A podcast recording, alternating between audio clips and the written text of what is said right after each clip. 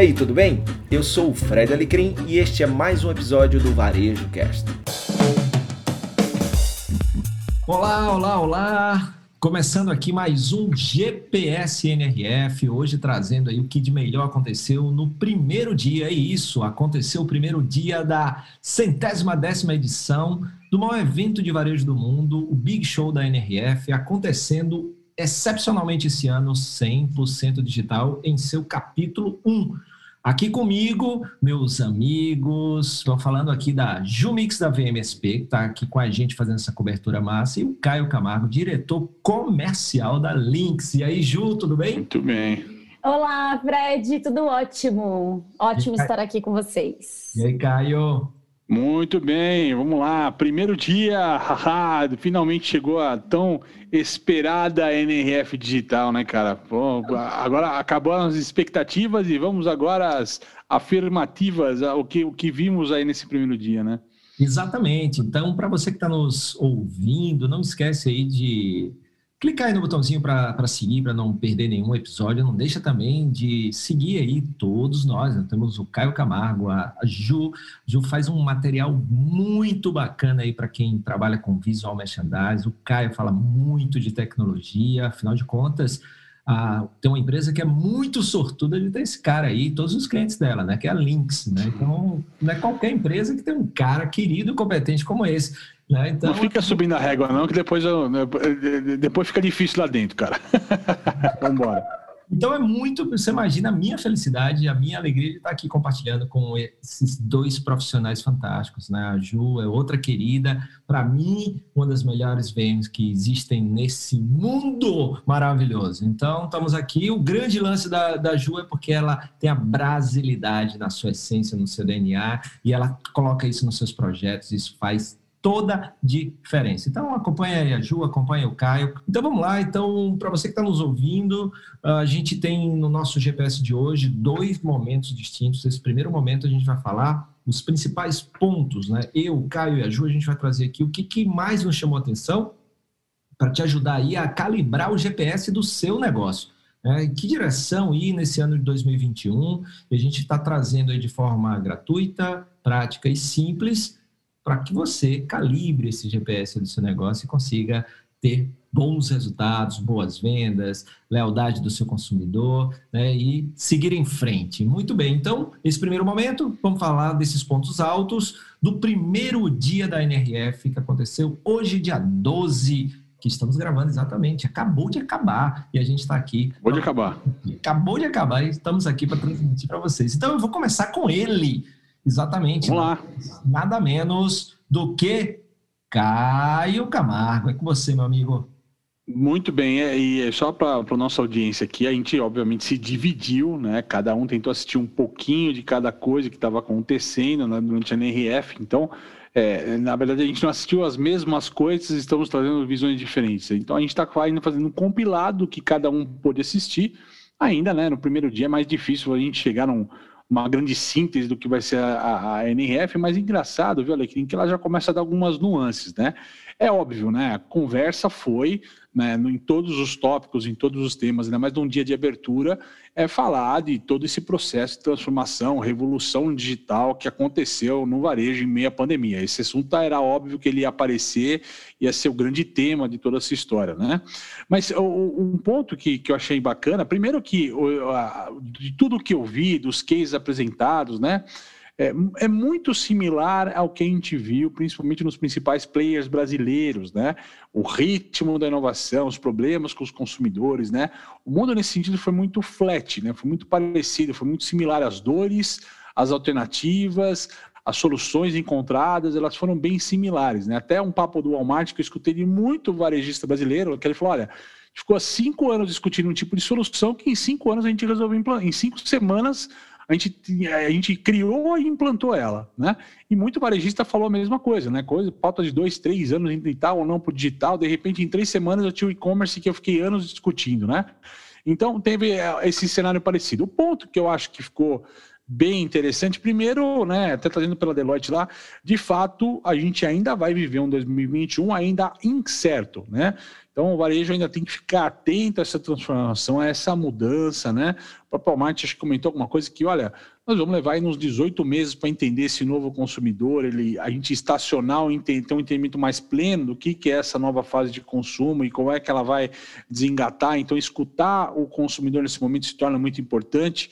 Né?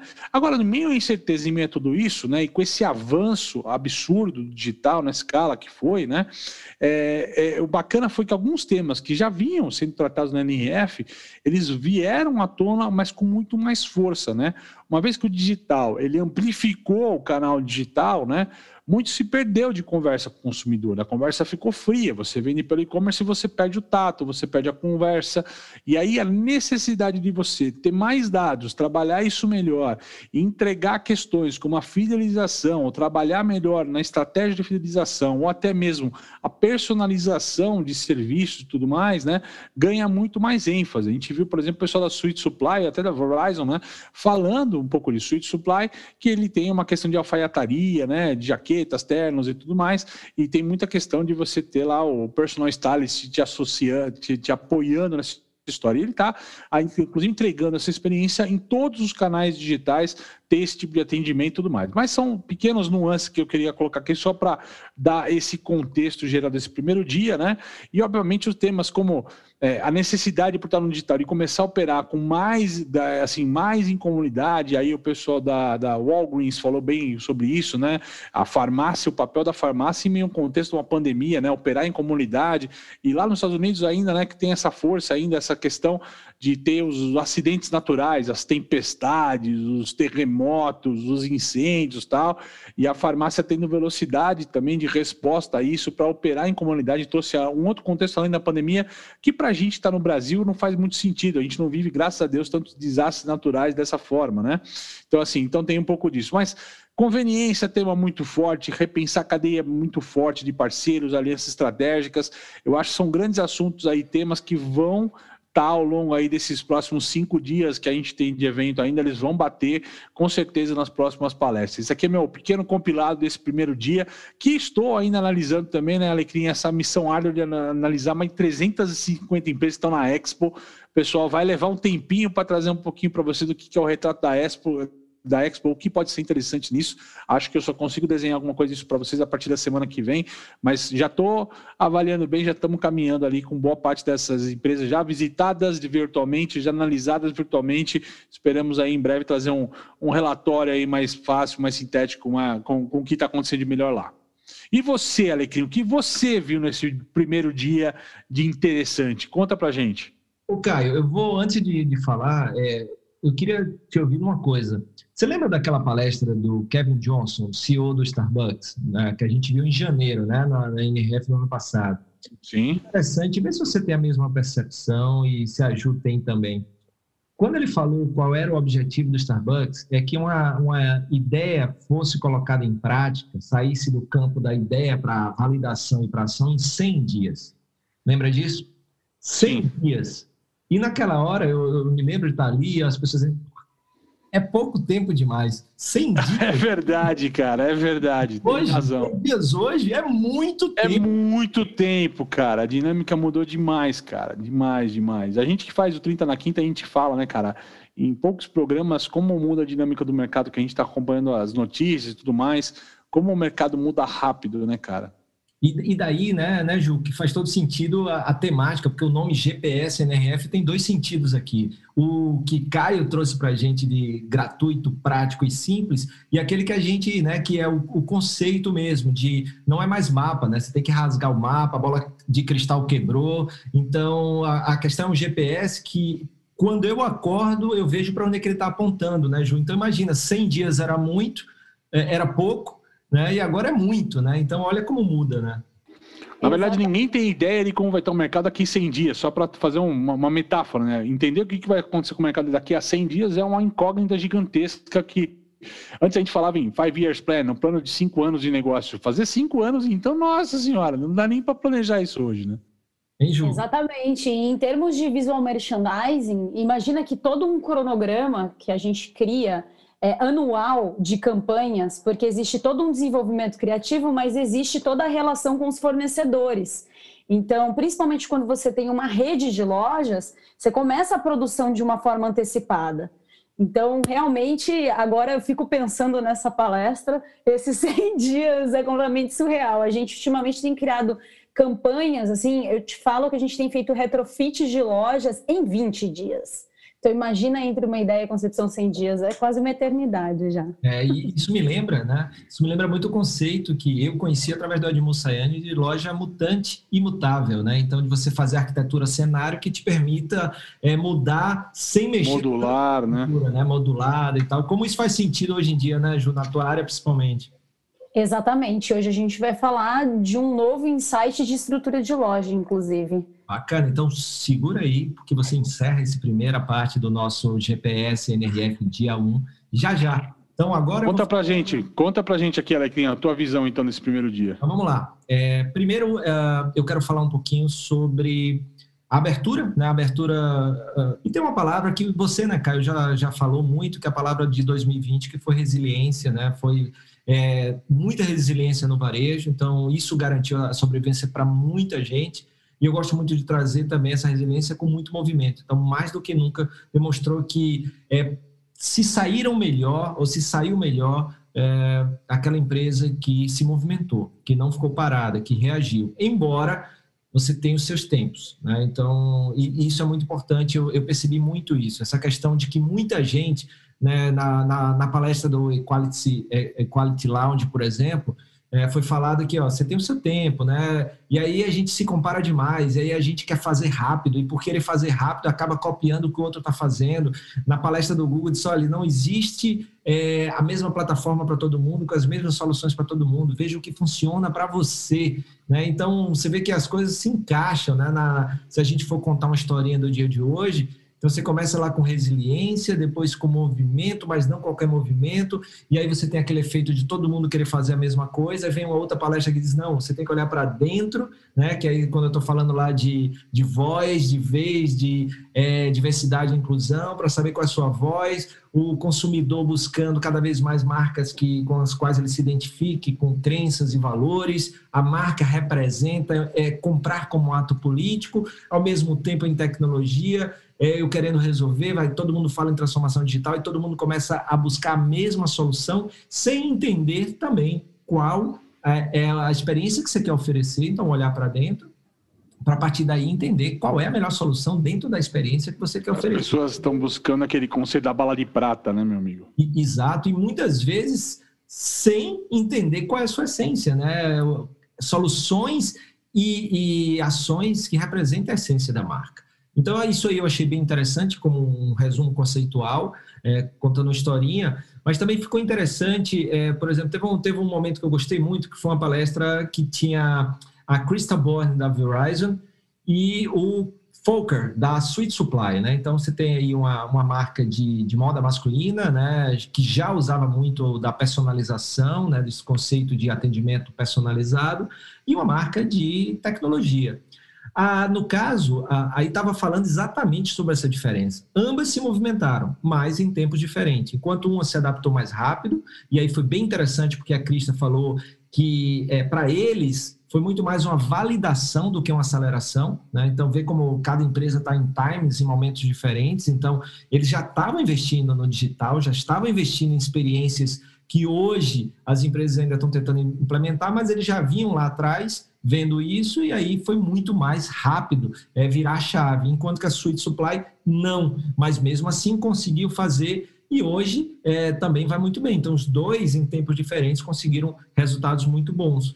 E aí, é, um dos pontos, por exemplo, da, da Verizon, que trouxe a Verizon para ter sucesso nessa, nessa transformação digital, é, por, por, exemplo, que é uma tendência que a gente já fala desde lá do 30 na quinta, que é o contactless, né? Que por causa da pandemia, né, o consumidor buscando mais segurança, mais limpeza, mais higiene, o medo do contato, então vieram os pagamentos, e isso é uma tendência, foi falado na, na palestra, que não veio para depois desaparecer, mesmo com vacina, isso veio para ficar. E olha que interessante esse dado da palestra, Caio e Ju, nove a cada dez atendimentos na Verizon são contactless, são sem contato nenhum, ninguém pega numa caneta, ninguém compartilha um equipamento, enquanto enquanto está fazendo qualquer tipo de serviço ali com a turma da Verizon. Então, isso aí foi muito interessante.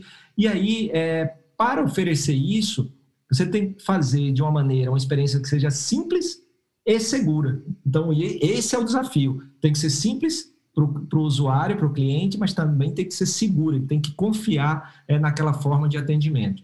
E aí, um outro ponto que tanto veio para a Verizon quanto para a Suite Supply, que também veio para ficar, então, contactless, pagamento é, sem contato, ou formas de atendimento sem contato. E o segundo ponto, que também é uma super tendência para 2021, são os appointments, os agendamentos. Enquanto Sim. antes, numa loja como da Verizon, você só agendava para resolver um problema, hoje você agenda para trocar de celular, hoje você agenda para mudar de plano, hoje você agenda para tirar dúvida.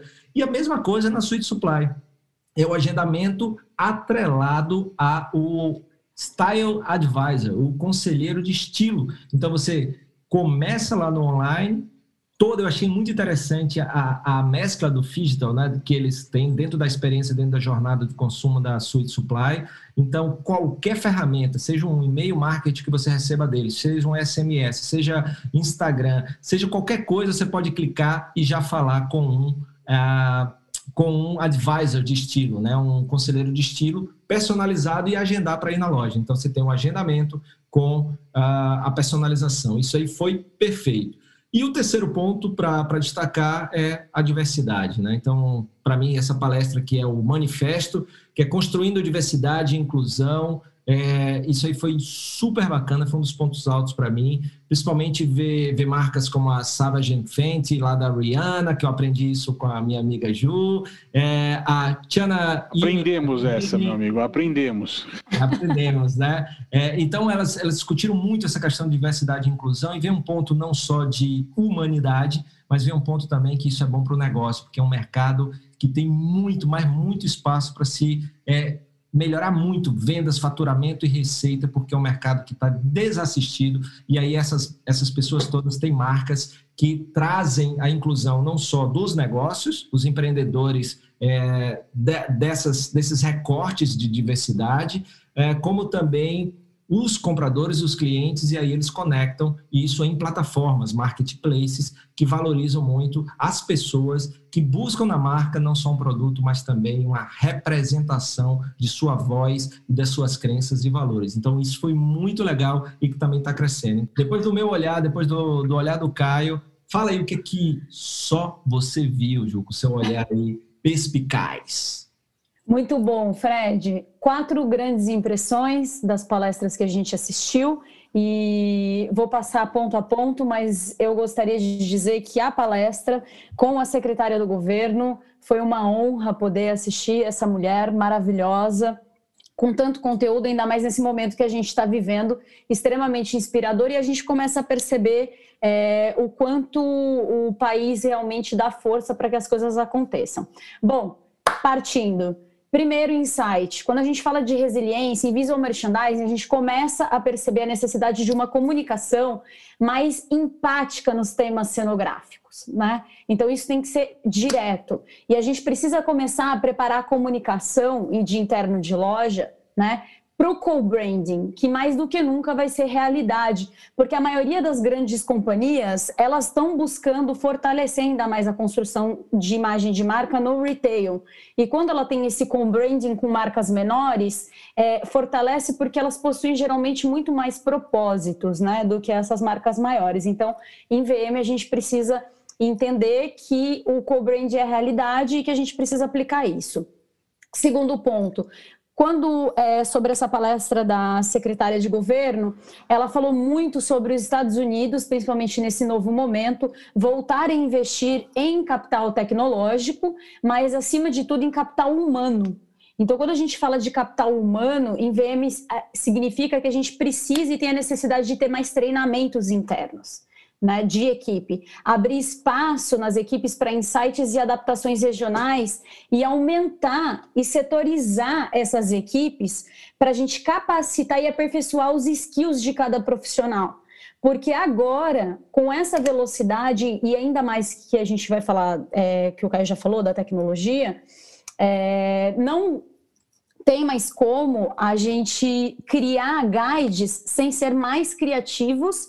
E para ser mais criativo, a gente precisa de mais insights, não só de um gestor, mas da equipe inteira, tá? É, terceiro ponto. O Ju, o... coisa, ah. é, skills são as habilidades né, que as pessoas precisam aprender, não é isso? Então, novo mundo, novas habilidades, é isso? Exatamente. Então, ah, antes, no processo de contratação, as empresas elas ficavam muito focadas em o que você pode desenvolver para a empresa, mas muito abrangente. Então, eram várias funções para várias pessoas, né? Não era ditado essa regra. Então fica muito claro que agora em VM a gente precisa ter profissionais mais específicos e com habilidades mais específicas né, dentro dos departamentos. Então, exemplo em VM, para quem é do mercado, é, a gente tinha a pessoa que desenvolvia cenografia de vitrina, fazia comunicação interna né, de loja. Então hoje a gente já não pode mais. A gente tem que ter uma pessoa específica para desenvolvimento cenográfico, a gente tem que ter uma pessoa específica para comunicação, uma outra para styling, uma outra para treinamento, outra para guide.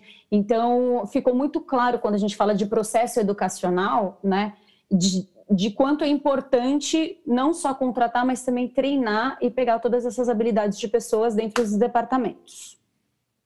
E aí, terceiro ponto, é palestra do WGSN, então surgiram novos possíveis consumidores, né? Eles apontam quatro, mas eles falaram em específicos de dois. Então, e dentro deles, né? A gente consegue prever o que eu disse, um novo formato de loja. A gente vem falando de multimobília e de lojas que sejam adaptadas. Mas agora, pela primeira vez, eu fiquei ouvindo o tempo todo eles falarem sobre flex, ser flex, flex, flex. E quando a gente fala do flex, é porque não se sabe ao certo como vai se produzir, que a gente fala de demanda de estoque. Porque uma coisa é você ter uma loja multimobília e movimentar o mobiliário, outra é o flex de desmontar e transferir mobiliário, né? Então, a gente não tem estoque para guardar mobiliário. A gente não tem estoque para guardar comunicação visual. Então, quando a gente fala de flex, na verdade é um sistema inteligente, né? E como que a gente vai desdobrar? esse sistema de loja, né? Porque o, estoque é uma realidade. E não existe mais varejo sem omnichannel. Então, conforme o Caio já tinha falado sobre tecnologia, né? Então, do nada, as pessoas que estavam há anos tentando desenvolver uma plataforma nasceram em semanas. Aterrizaram. Exato. Então, não existe mais retail, varejo, sem omnichannel. Então, é, esquece. Se o varejo não tem omni, não, não vai funcionar, não vai operar. E em termos de design. Só, ah. fazer um, só fazer um adendo no que você está falando claro. sobre estoques, né? É, isso provavelmente eu vou trazer quando, quando, eu, quando eu falar da Expo, mas é óbvio que todo ano isso aparece muito forte na Expo, já apareceu nos primeiros stands lá que a gente comecei a visitar e verificar, né? Mas um dos temas sempre é o avanço da inteligência artificial, né? Do analítico que antes era só para quanto faturou e quanto vendeu, para cada vez mais também analisar o estoque, o mix, tudo que a gente fala, a gente fala sobre conhecer o consumidor, né? E aí lá na parte, lá nessa ponta da Expo, tem esses apoios e suporte tecnológico para trazer a informação do consumidor, como ele compra, de que jeito ele compra, e como é que a gente cria um estoque mais adequado, como é que a gente opera de uma forma mais enxuta o negócio nesse sentido, né? E aí vai só um ponto, tá? Um dado que eu estava vendo aqui é que uma tendência forte em relação ao estoque, aí o inventário de loja, é a diminuição em cada loja é, da quantidade de SKUs, da quantidade de itens que você tem ali. Né? Isso é 80-20, paretão. Não, paretão. É Exato. E a pré-order, né? Então, foi Sim, unânime nas palestras. Não, e é uma coisa interessante, olha esse dado. O, a rede de supermercado Target redesenhou algumas, algumas lojas, diminuindo em 5% o número de itens à venda. E essa redução de 5% em número de itens aumentou em 1 bilhão de dólares as vendas, levando em consideração aquele paradoxo da escolha. Quanto mais itens, mais complicado é escolher. Olha que interessante isso. Então, a gente coloca esse novo papel das lojas, essa questão da, do VM que você está falando de redesenho, de pensar estoques, mas também tem essa questão de pensar uma loja para menos produto e mais experiência, né, Ju? Exato, porque visual merchandising a gente se falava muito sobre venda por metro quadrado, só que hoje a gente já sabe que é experiência por metro quadrado, Isso. né? Então é, é claro e nítido essa estratégia. E falando de design ainda nesse terceiro ponto, é, o design de loja, sem dúvida, a gente tem muita palestra aí para ver ainda, mas é, eu fui para a Euroshop ano passado, né, que é uma feira super importante de tendência, e com essas palestras, então a gente entende que o design vai ser bem clean e objetivo das lojas. E num outro ponto, a força da arquitetura sensorial, que assim como né, eu disse na Euroshop, vão vir os materiais naturais e que prezam por esse sistema, essa sensação, o intuitivo. E o quarto ponto, falando de experiência de loja e visual merchandising, quando a gente fala de diversidade e inclusão, significa que as campanhas de marketing vão refletir mais no processo tanto de design para circulação de lojas, então a gente precisa ter lojas é, mais inteligentes no processo de circulação e de experiência, né? E eu acredito que é, os displays para imagem e frases de impacto, sem dúvida, vão vir super fortes, porque isso gira numa velocidade rápida para a comunicação, assim como os manequins representativos, que a gente falou bastante na VMSP, em tons de pele, mostrando tanto pluralidade de corpos como raciais e sociais. E essas foram as minhas quatro impressões desse primeiro dia e os insights de visual merchandising. Muito bacana, Uau. muito bacana. Vai um negócio muito interessante, tá, Ju, que você estava falando das palestras é, que eu também achei um ponto alto da, da Andrea Bell, da WGSN, e aí tudo isso que a gente está falando, você que está nos ouvindo, tem a ver muito com o comportamento do consumidor, né, que adquiriu novos hábitos nesse ano que passou de 2020, principalmente, e aí as incertezas é o que, que fica e o que não fica.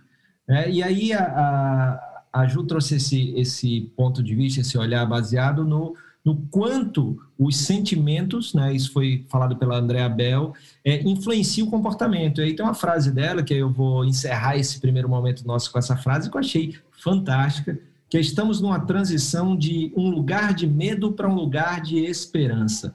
Ou seja, você tinha todo. Ela, ela coloca, começa lá com quatro comportamentos do consumidor baseado naquele ambiente de medo, de incerteza, e aí faz a transição onde ela coloca né, os, uh, aquilo que, que você estava falando, né, Ju, também, quais são os comportamentos desse consumidor que agora, nesse ano de 2021, com vacina e outras coisas, agora, movido à esperança, o que é que vem daí e como as empresas têm que né, se encaixar nesses hábitos a partir desses sentimentos de esperança, né, Ju? A gente escutou bastante também, né, o cara da Suite Supply falando muito disso aqui, de a gente está montando a loja para as pessoas voltarem.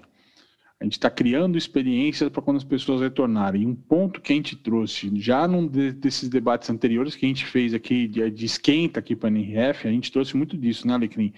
É, ainda quando a Ju não estava no barco ainda, né? foi uma das primeiras conversas tal, que, que de fato, cara, o grande negócio, mais ao final do ano, para o ano que vem, é, uma vez que a gente está hiperdigital, e eu botei no meu contexto a questão do hiperdigital funcionando a toda, né, o, a escala e tudo mais, a experiência vai mandar, já manda, mas vai mandar muito a experiência física no retorno pós-Covid, cara. Isso vai ser, assim, de uma força incrível contra a tecnologia, a tecnologia vai contar sempre a favor, mas digo assim, né?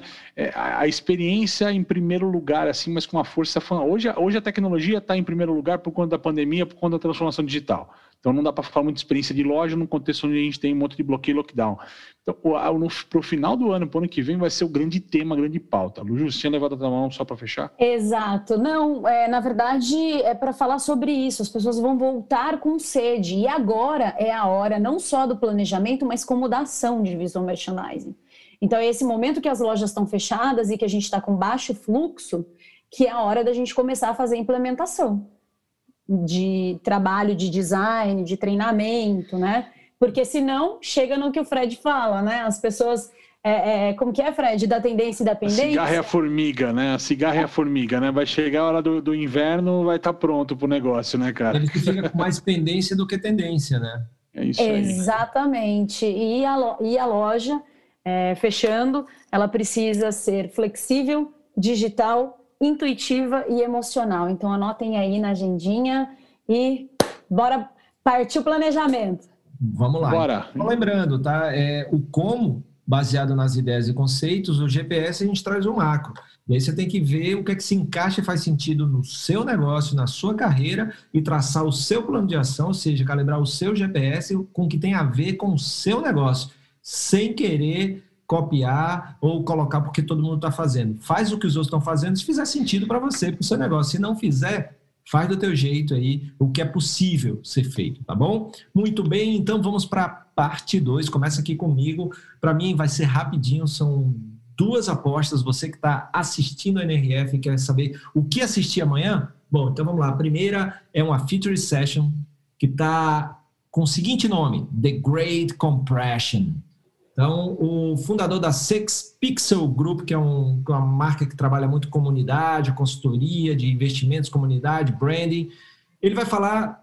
Tem várias provocações. O que, é que me chamou a atenção? Várias provocações. Ele fala que o que a gente passou é, não é uma depressão, mais uma compressão, e aí ele questiona várias coisas. É, chega assim, será que as lojas têm que pensar mesmo em experiência ou tem que pensar menos em experiência e mais em transação? Ou seja, o que vale é o cliente comprar. E aí, como é que tem que fazer isso? E aí ele traz algumas provocações em relação a gente rever nossas crenças do que é o varejo, do papel de uma loja daqui para frente, é do papel do e-commerce daqui para frente. Então, vai ser bem interessante, pelo menos aqui promete. Então, essa é a minha primeira aposta, a The Great Compression ou a Grande Compressão. E a segunda aposta para amanhã também vem aí do Equality Lounge. Vai ser para mim vai ser um dos meus pontos preferidos. Então, nós vamos ter aí quatro grandes profissionais que vão falar um pouquinho sobre como as empresas, ou o que as empresas precisam fazer para ter mais presença feminina em cargos de liderança. Então, muito mais do que um mentorship, muito mais do que uma mentoria, quais são as maneiras de fomentar, de incentivar o, a presença de líderes femininas no varejo, seja como empreendedoras, tendo suas, suas próprias empresas, seja é, em cargos de liderança. É uma coisa que a Ju já tinha falado no episódio passado, muito bacana de ter, eu acho que é a NRF que eu vi mais mulheres no palco, e isso é muito legal. Muito bem, então minhas duas apostas são essas, eu espero que você assista e você goste, depois diz aqui pra gente se valeu a pena ou não. Muito bem, agora vamos diretamente com meu amigo Caio Camargo. Super objetivo, cara. Também vou na minha primeira, vou em três aqui. A minha primeira realmente é essa mesma aposta que você, desse papo de Great Compression, a grande compressão e não depressão, e essa aceleração, ao invés de falar do desânimo de mercado e olhar talvez isso com um drive mais positivo. Então, Vamos lá ver e descobrir como é que vai ser esse, essa história, tá? Segundo tema que eu separei aqui, que é as 3h45 aqui, ó. How independent retailers will drive the revitalization of cities and communities in 2021, né? E o papo legal, cara, olha que coisa bacana nessa apresentação, cara. É, o pessoal da Lightspeed vai estar nessa apresentação, além da NRF também, né? Mas o papo aqui, cara, é o seguinte: os pequenos players que já nasceram conectados com sistemas de analytics e que deram show, né? Não só sobreviveram à, pandemia, como cresceram em cima de varejistas tradicionais. Então, vai ter esse retrato, como as startups, por exemplo, costumam ser bons retratos dessa história, alguns players que na, vêm do digital para o varejo físico, mas a gente vai aprender um pouquinho nessa história. Vamos ver como é que vai ser o resultado disso, obviamente. E aí tem uma que eu estou curioso aqui, que é o Technology Branding the E-Tail Retail Gap, né? Que vão pegar um pouquinho que é a tecnologia trazendo é, um pouco desse gap da cauda longa do varejo digital e parece, pelo briefing, que o grande papo aqui vai ser o live commerce, a realidade aumentada, tecnologias ali que nesse momento de pandemia ficaram em evidência, salvaram muitos negócios digitais tal. Eles vão trazer um pouco esse cenário, essas discussões. Então, essas são minhas três apostas aqui para o dia de amanhã, o segundo dia de NRF. Muito bem. E aí, para a gente encerrar, vamos aqui agora ver quais são as apostas da Ju. Fala aí, Ju. Eu tenho duas grandes apostas. Uma, inclusive, é, a gente viu a saída da Bottega Veneta, da, das mídias sociais, né? Então, esse foi o. Eu te o... acompanho, Ju, e eu vi isso no seu Instagram antes de todo mundo. E quem vê o teu Instagram vê isso antes de todo mundo. Olha só. Exatamente. E, e eu já queria ver a palestra da Burberry. Né? Eu trabalho com mercado de luxo, a gente tem alguns mercados, alguns clientes de mercado de luxo. Então a gente vai ter ali uma palestra bem bacana da Burberry falando como eles estão se posicionando e usando as tecnologias ao favor. Só que eu quero ver o que, que ele vai falar, principalmente agora depois desse bafafá né, da, da Bottega. Então essa é uma das palestras que eu tô louca para ver. E é, uma das primeiras palestras amanhã, né, que é a minha segunda, que, eu tô, que é a segunda palestra que eu quero ver, é no Future Sessions da que é Home Depot né? E Ulta, que eu sou apaixonada pela Ulta, então tudo que eles lançam eu tô louca para ver. Eles vão falar sobre é, iniciativas de responsabilidades de sociais e também como eles estão construindo uma relação autêntica entre equipe, entre loja. Então eu quero ver como é que eles estão trabalhando e como eles vão levar isso aí em termos de, de visual merchandising, porque eu adoro a forma como eles se comunicam dentro de loja. Então, essas são as minhas duas apostas. Não percam, fiquem conectados e até amanhã. É o seguinte: esse caso da, da Bottega, vocês acham que isso é uma tendência? Porque a gente está falando de uma tendência chamada fadiga digital, ou seja, quando a gente uhum. tiver vacina e tal, é, muita gente vai, vai sair do mundo digital. Você acha que isso vai outras empresas vão seguir, vão acompanhar, ou isso é mais fácil no mundo da moda? Vocês acham que isso é uma tendência? É necessário mesmo estar no digital? O que, é vocês acham? Começando por você, Caio. Eu sou, eu sou, como eu sou o cara tech, eu sou o cara um pouquinho mais frio nessa conversa, né? E eu vou falar, para mim, ainda o que manda é faturamento. Se a estratégia da Botega, colocar ela destacada no mouth to mouth, no boca a boca, e isso colocar ela num novo status de marca e tra trazer um faturamento diferenciado a partir desse posicionamento, talvez outras marcas até embarquem na conversa. Agora, se os resultados disso, dessa posição não aparecerem, ficarem só na questão do acho que está funcionando tal, e outras marcas, até com live commerce que está vindo forte, com outras pegadas que estão juntas de, na questão de estar presencialmente digital, né? Ter presença digital, começarem a vender mais a partir disso, aí eu acho que essa estratégia em pouco tempo começa a ser revista. Ju? Olha, a minha visão, é, para mim, isso é uma realidade, tá? Isso não é uma tendência, porque quando a gente fala de comportamento de consumo, a gente está falando de perfis diferentes de consumidores. Então, para mim, isso já é uma realidade, ainda mais depois da palestra do WGSN, apontando esses, essas quatro linhas né, de possíveis é, novos consumidores, né? E que já estão acontecendo. Então, hoje, em visual merchandising, a gente já encara isso como uma realidade. A gente tem um perfil de consumidor que já prefere não estar, não, não estar inserido no meio digital. Isso existe. Bacana. Então, vai aí para sua reflexão dependendo do seu público, dependendo do seu produto, do seu segmento, do que você acredita, né? Não é para fazer porque o outro fez, mas porque faz sentido para você. Né? Então é isso aí. É, Caio, muito obrigado. Ju, muito obrigado. Você que nos ouve, muito obrigado. Não esquece de seguir, é, nos, nos acompanhar nas nossas redes e compartilhar esse conteúdo aí com mais gente, porque é muito bacana. Deixa seus comentários, muito legal. Valeu, Caio. Valeu, Ju. E a gente se Vamos vê juntos. dia 2, dia 13 de janeiro, que dia a gente tá aí? Dia 2 da NRF, dia 13 de janeiro, né? dia 2 da NRF, no dia 13 de janeiro. Obrigado, Caio. Obrigado, Ju. Até amanhã. Até amanhã. Até amanhã.